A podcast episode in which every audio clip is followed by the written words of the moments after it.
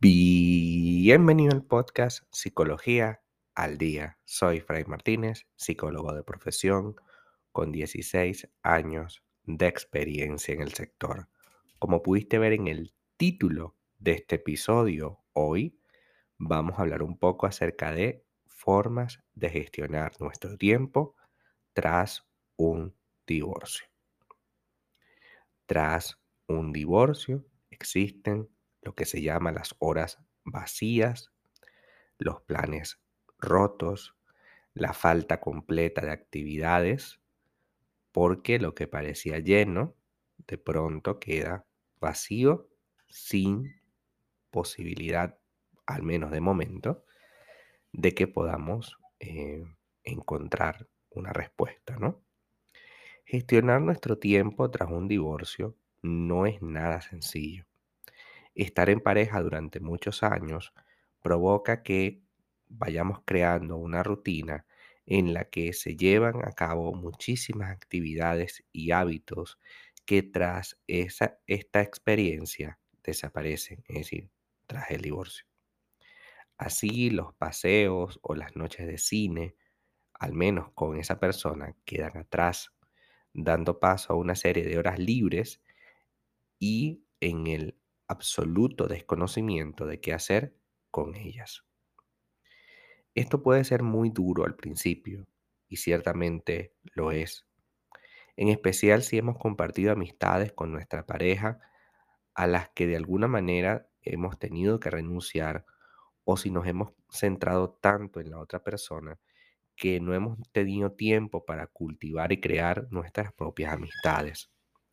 Esta situación muy común tiene una solución y hoy hablaremos sobre ello. Lo primero que debemos entender es que es común que tras la separación tu autoestima comience a ser reconocida nuevamente.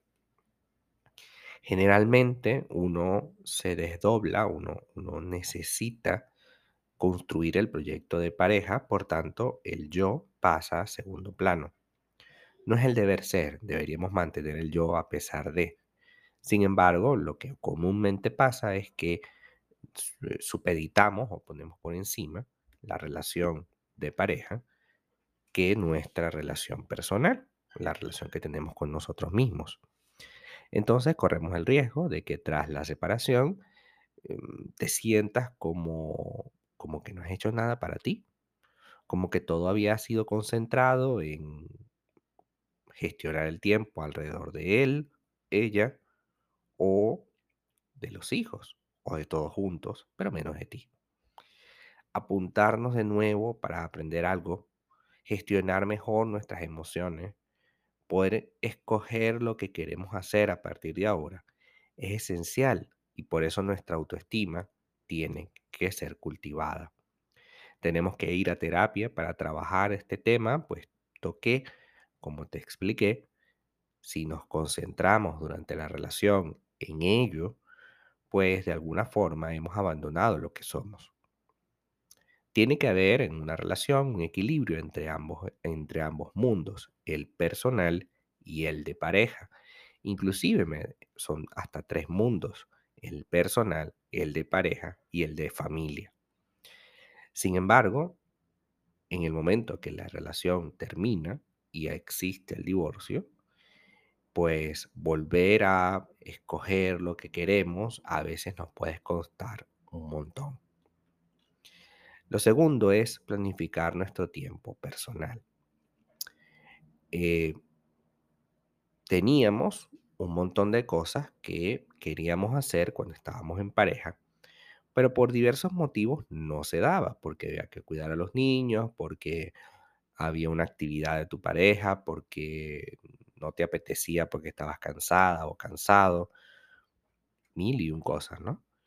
Pero ahora que tienes el tiempo para ti, es momento de que lo planifiques, de que te centres, de que te des la oportunidad de volver a encontrarte con esos planes, con esas ideas, con esas situaciones que antes te eran un poco complicadas tomar porque, bueno, habían responsabilidades que cumplir, tanto como pareja como madre o padre a lo mejor, porque estaban muy pequeños, lo que sea. Y ahora que existe el divorcio, pues mira, vuelves a la soltería, ya una soltería en otro nivel de tu vida, y es necesario que planifiques nuevamente tu tiempo y que llenes todos esos espacios que hoy estaban destinados a la relación, que los llenes con algo distinto, con algo tuyo. De repente, si esa planificación incluye algunas cosas que hemos dejado de lado, como hacer un viaje, como tomarte unas vacaciones, como apuntarte en un curso que siempre quisiste, graduarte en una universidad donde siempre quisiste, porque muchas veces uno va dejando atrás sueños que probablemente son válidos de lograr hoy. Lo que pasa es que, pues, ocurrido todo este problema, eh, podemos re- recapturarlos, podemos darles un vistazo nuevo.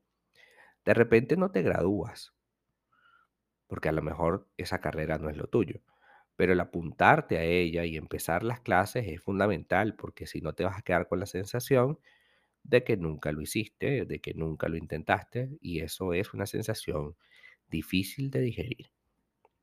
Otro punto importante es que recuperes amistades. Una buena forma de volver a tener apoyo emocional es a través de los amigos que hemos perdido. Perdido porque, por supuesto, si le dedicas tiempo a tu familia, a tu esposo o a tu esposa, pues evidentemente le dedicas menos tiempo a tus amigos y ese tiempo que antes le dedicabas a tus amigos, que ahora no les dedicas, ellos perfectamente lo van a meter en otras actividades y por eso se van separando. Llegado un tiempo, si deseas retomar y recuperar esas amistades, pues está en todo tu derecho, siempre y cuando haya la posibilidad. Y si no, también existe la posibilidad de buscar nuevas personas con las cuales ser amigos. Porque como te expliqué al principio, eh, si tienes los amigos en común con tu pareja, cuando te separas, pues mira, puede haber, puede ser un poco delicado porque inevitablemente estos amigos, al ser amigos en común, van a hablar de él. Y eso puede ser una muy incómoda situación que se puede repetir N cantidad de veces. Recuperar amistades y crear nuevas es esencial para poder establecer un cambio de patrón y entender que hoy necesitamos volver a tener espacio para nosotros y que un divorcio no es el fin del mundo, es el fin de una relación que se llevó más o menos tiempo, pero no significa que tu vida cierra por completo, sino que simplemente cierra ese capítulo de tu vida. Tienes la posibilidad a partir de ahora de abrir otros capítulos, quizás más nobles para ti. Hasta acá nuestro episodio del día de hoy. Muchísimas gracias por quedarte aquí hasta el final. Si deseas saber más sobre mi contenido, www.fraymartinez.com.